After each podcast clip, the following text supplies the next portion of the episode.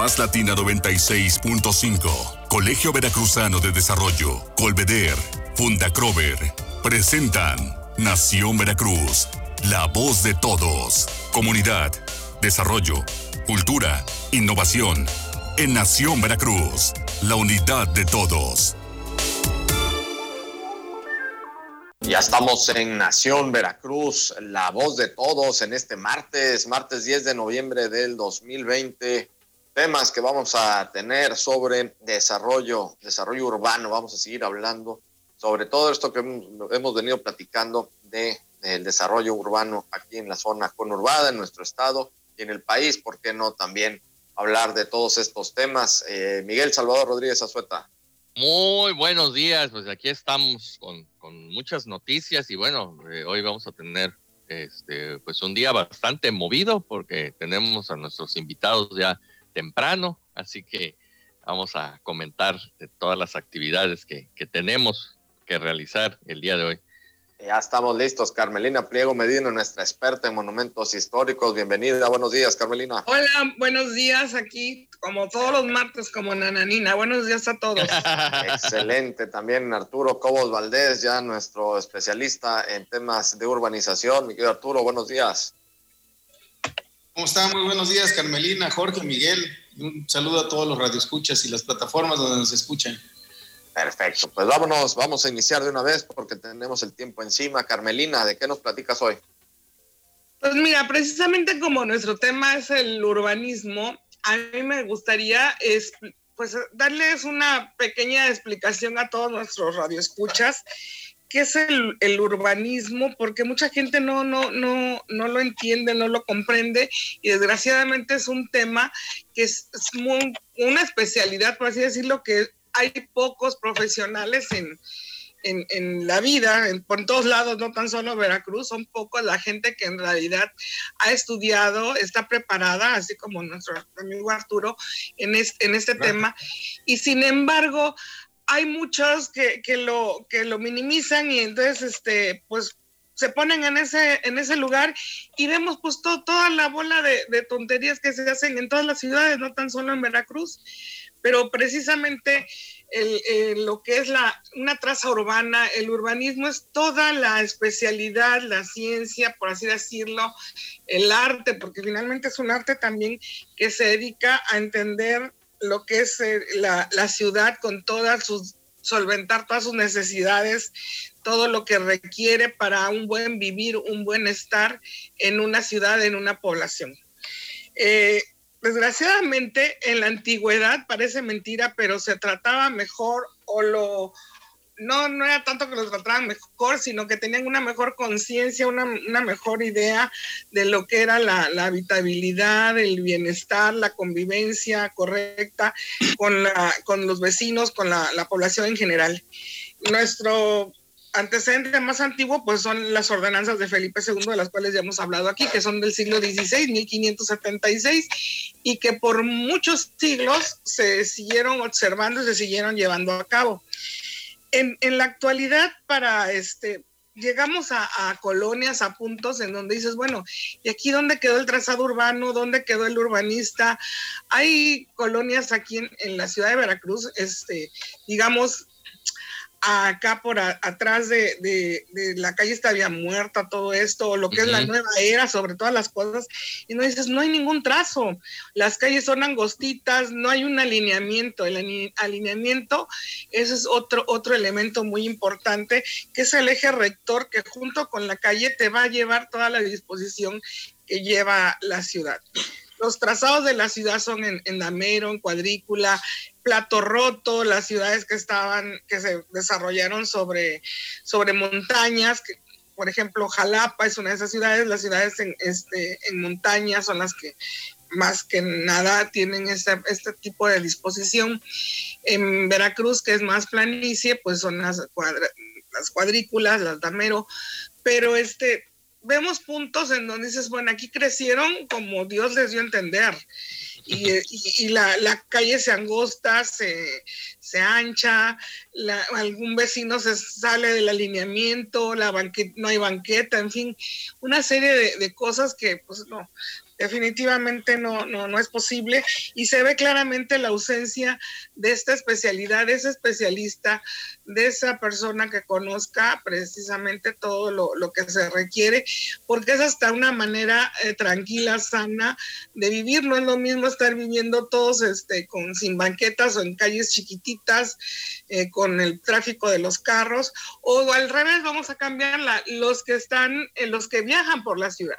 No es lo mismo estar sobre una calle que tiene el ancho adecuado o que existen los ejes viales, las calles secundarias, las primarias, las secundarias, a este, estar sobre estos caminos tortuosos que no puedes ni, ni, ni, andar ni nada. O sea, todo es para el bien vivir, el bienestar y el bien convivir con, con la población. Obviamente esa especialidad requiere el que haya toda la infraestructura adecuada, el alumbrado, el agua, el drenaje, en fin, para que cuando llueva no se inunde, para que a todo el mundo le llegue el vital líquido, en fin, el alumbrado por las noches.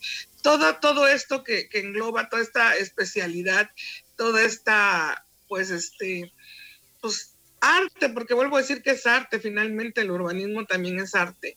Eh, muchas, eh, muchas administraciones municipales, muchos lugares carecen de, un especialista que los asesore, que les diga cómo debe de ser y creen que es muy fácil este, sustituirlo por un cualquier este, constructor y finalmente pues vemos las grandes problemáticas. Y si hablamos de centros históricos, pues, pues es todavía peor. Si hay pocos urbanistas por la vida y en el mundo, especialistas urbanistas en centros históricos, en ciudades históricas, pues es todavía más reducido. ¿Perdón? El arquitecto restaurador que le llaman, que es el que conoce cómo... ¿sí? Pues vieras que, que sí, que no, porque el restaurador se sabe restaurar un edificio finalmente, se sabe restaurar ese edificio, y, pero no el entender, se requieren esos conocimientos para entender cómo voy a, restaurar o a conservar una zona, una delimitación, una zona de monumentos históricos finalmente.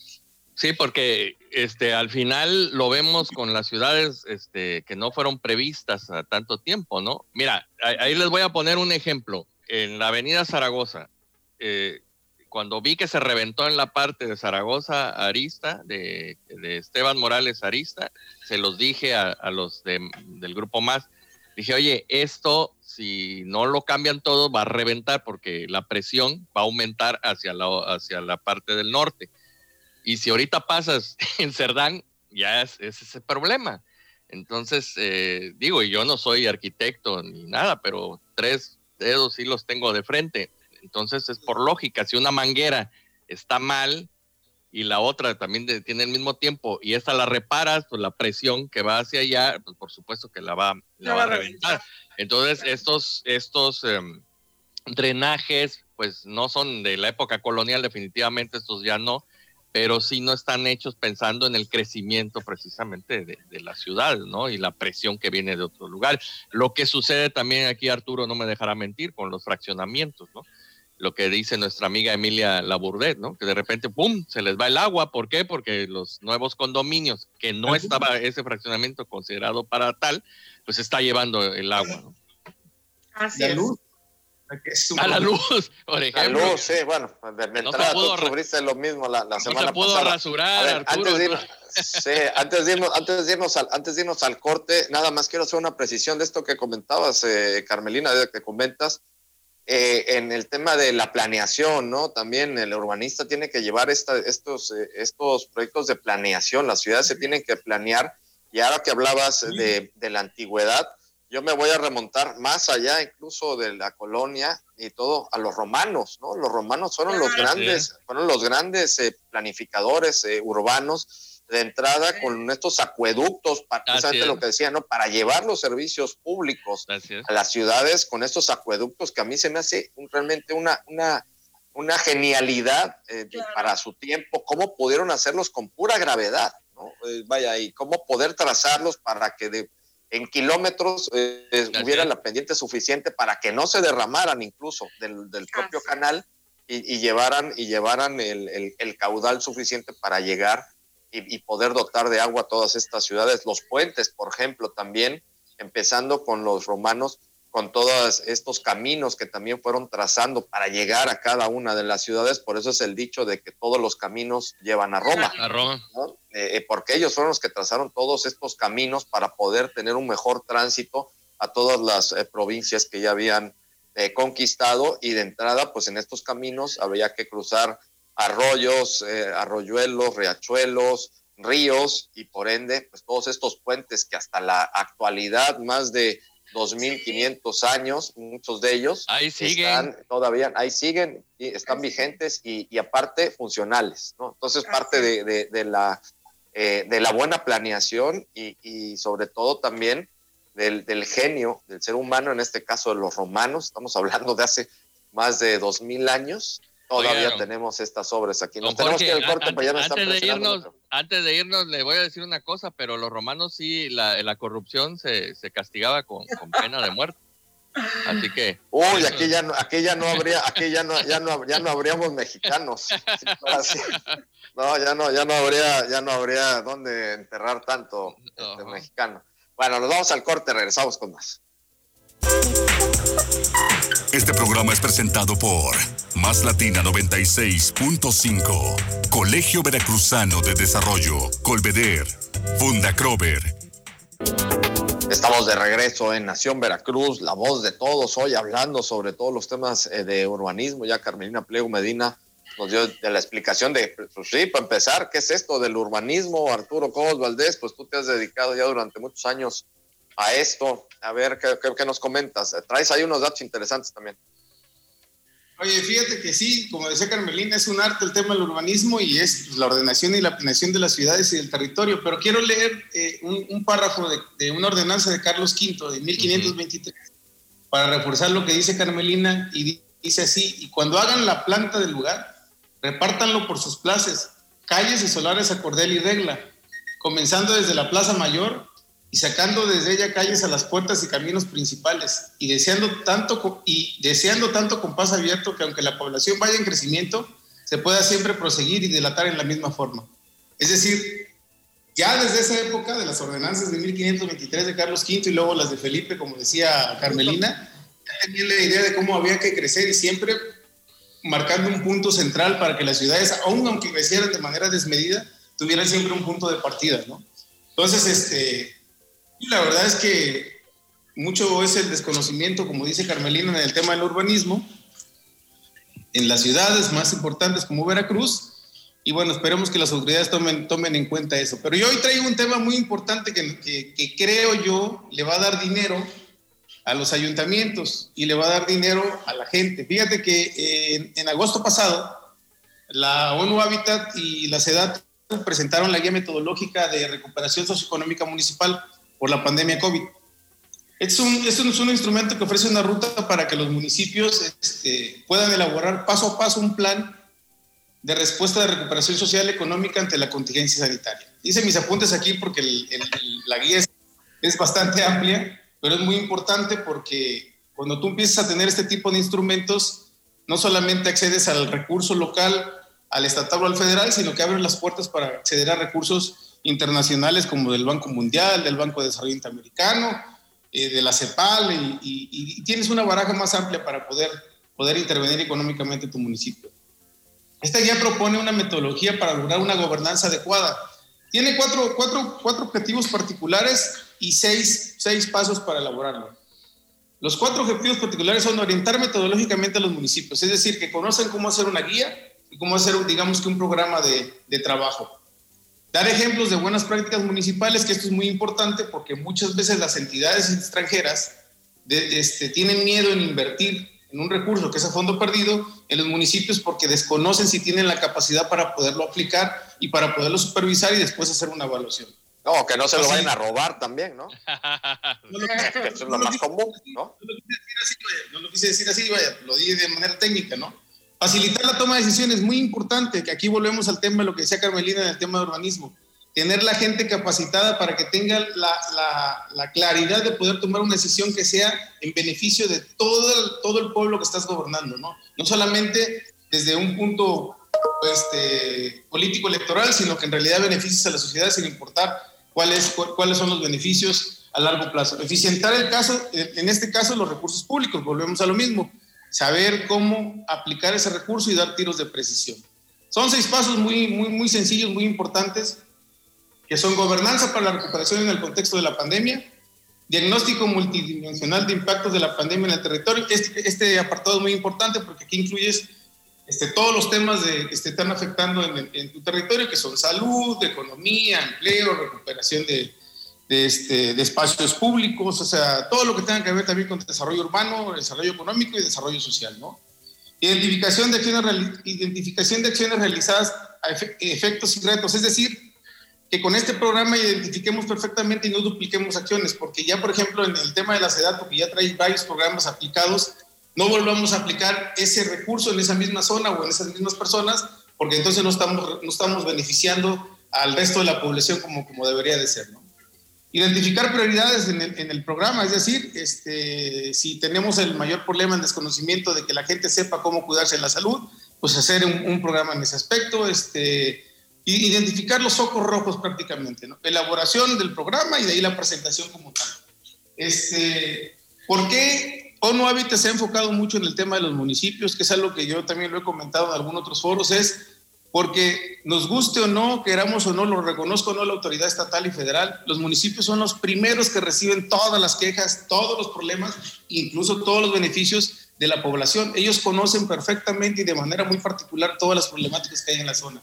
Entonces, fortalecer a los municipios es, algo muy importante. Ya se hizo en la, en, la, en la, nueva reforma que se hizo de la Ley de Desarrollo Urbano, Ordenamiento Territorial y, y, Vivienda, eh, que salió en el 2018, ese fortalecimiento que tenemos de los municipios.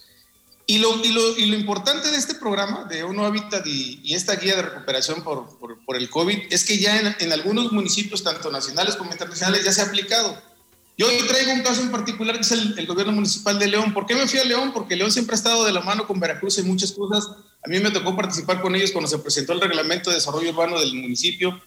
Nosotros, ellos también lo estaban haciendo y pues ahí tuvimos una, una, una, una interacción y una colaboración muy, muy, muy, muy nutrida que nos ayudó a mejorar nuestros reglamentos. Y pues Arturo, tenemos un par de minutitos para que, para que cierres bien la idea. Tenemos un par de minutitos para que cierres bien la idea. Rápido. Me dicen de la producción. El gobierno de León, este, dentro del programa, realizó un programa de empleo temporal. Un, algo muy importante, agilizó entregas de permisos en, en, en, desarrollo urbano, es decir, aparte otorgó subsidios, es decir, quien quiere invertir para generar empleo y reactivar la economía, no solamente te lo voy a agilizar, sino que también te voy a otorgar un subsidio para que puedas tú poder contratar mano de obra o personal de la zona. O sea, lo importante de esto es que identifiquemos los problemas, reactivemos la zona económica de nuestro municipio y, y, también al tener este tipo de instrumentos podemos abrir la puerta y la ventana para acceder a recursos internacionales como del Banco Mundial, del Banco Interamericano de Desarrollo y otros entes que hay ahí como fundaciones y este... ¿Y quién hace eso? ¿Y quién hace esos proyectos? ¿Y quién hace esos proyectos, por ejemplo? Porque la, la, idea, es, la idea es muy buena, digo, puedes acceder a, a, a recursos, pero ¿quién hace los proyectos? Porque luego los, los municipios no lo saben hacer.